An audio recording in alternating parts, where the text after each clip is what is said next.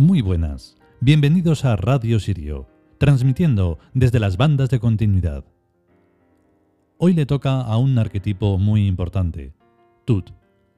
Tut tiene que ver con la sabiduría y por lo tanto con todos los conocimientos. Vamos a verlo inmediatamente en el capítulo que es como tiene que ser.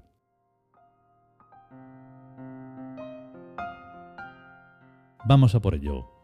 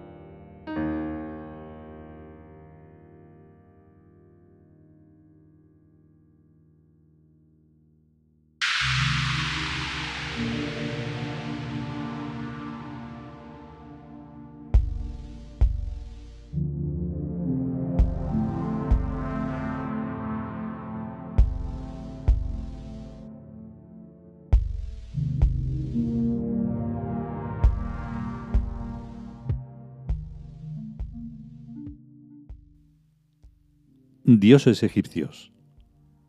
Tut. Texto. Dios y Señor de la luna, el estudio y toda sabiduría. Sus siete dones son astronomía, matemáticas, música, arquitectura, agricultura, escritura y medicina. Es el protector contra todas las enfermedades, y en especial las de los ojos. Su título es Dios y Señor del perfecto equilibrio. Comentario.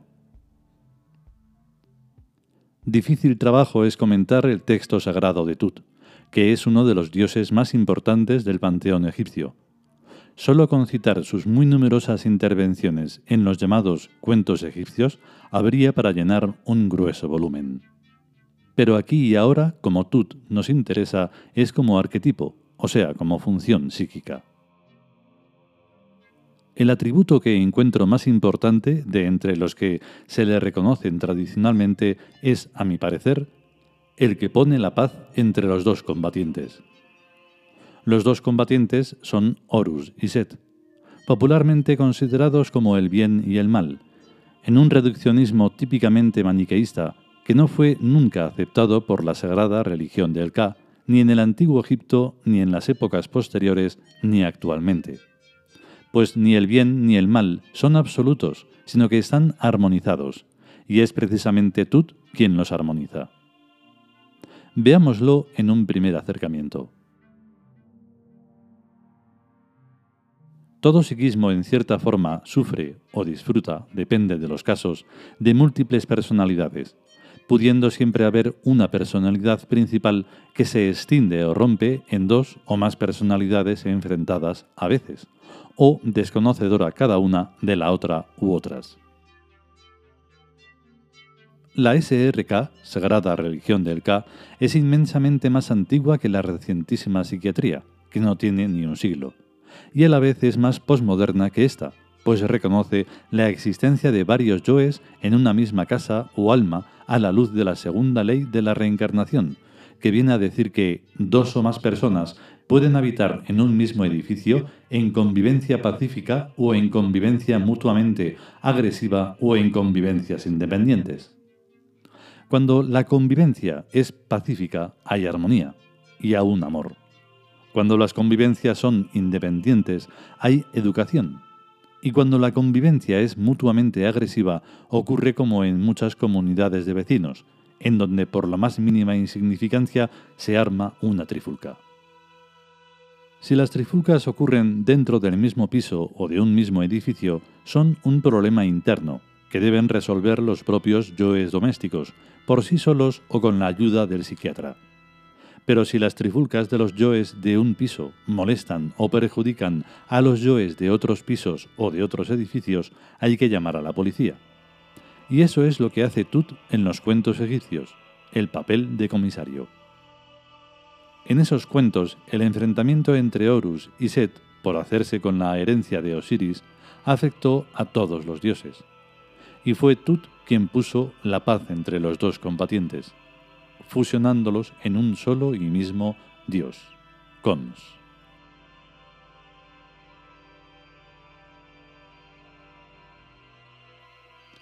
Teológicamente es así, mitológicamente también pero psicológicamente es cada persona quien tiene el deber de armonizar sus personalidades y sus tendencias, haciendo la paz con su sangre, o sea, conociéndose y aceptándose.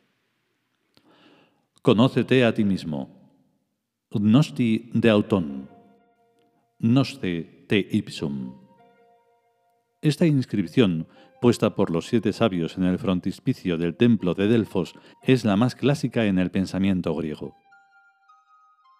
En todos los tiempos muchos pensadores han reflexionado sobre ella con variados matices siguiendo el ejemplo de Sócrates y Platón.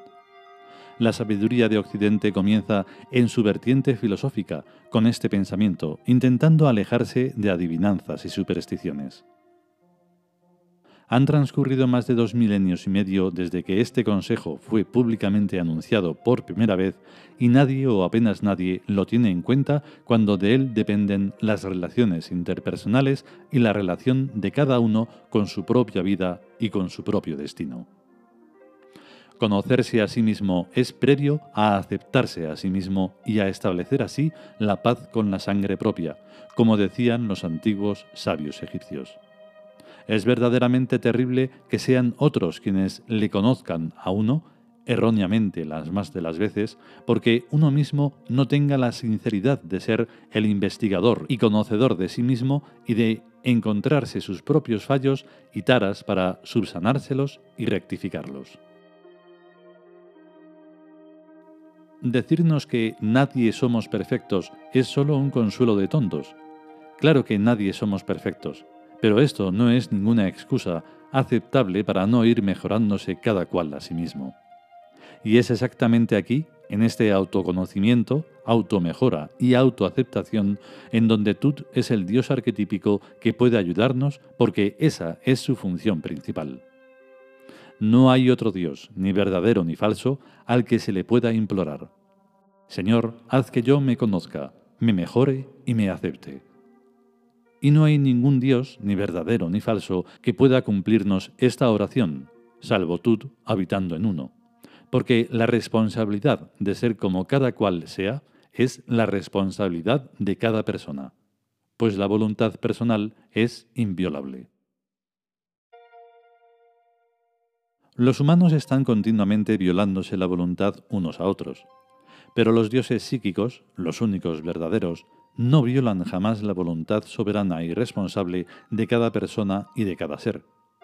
Pues sin ese respeto no existirían ni la libertad ni la responsabilidad que son inseparables. No se trata de añadir salvedades, pero en la sagrada religión del K nos somos todos con precisamente ese K, el yo único. Y si hay un error que se pueda estar cometiendo, la sabiduría práctica, Tut, nos obliga a poner lo antes posible una solución, sea en beneficio de la armonía, la belleza y el amor del imperio Tiud.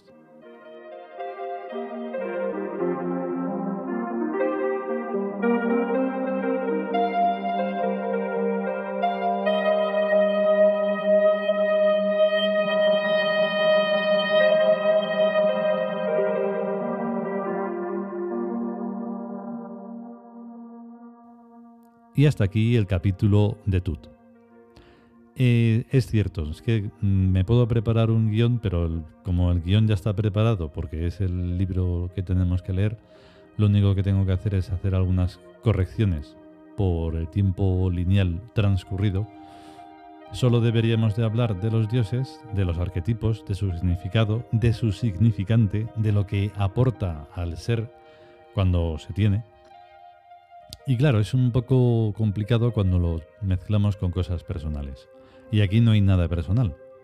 El K es lo que tiene, que es el yo único, es un yo gestáltico, es algo que da igual si es fulanito o es menganito.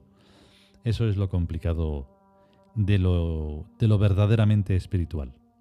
Bueno, em, si podemos y sobre todo si queremos, volveremos con un nuevo episodio. Que tengáis un gran día. Chao.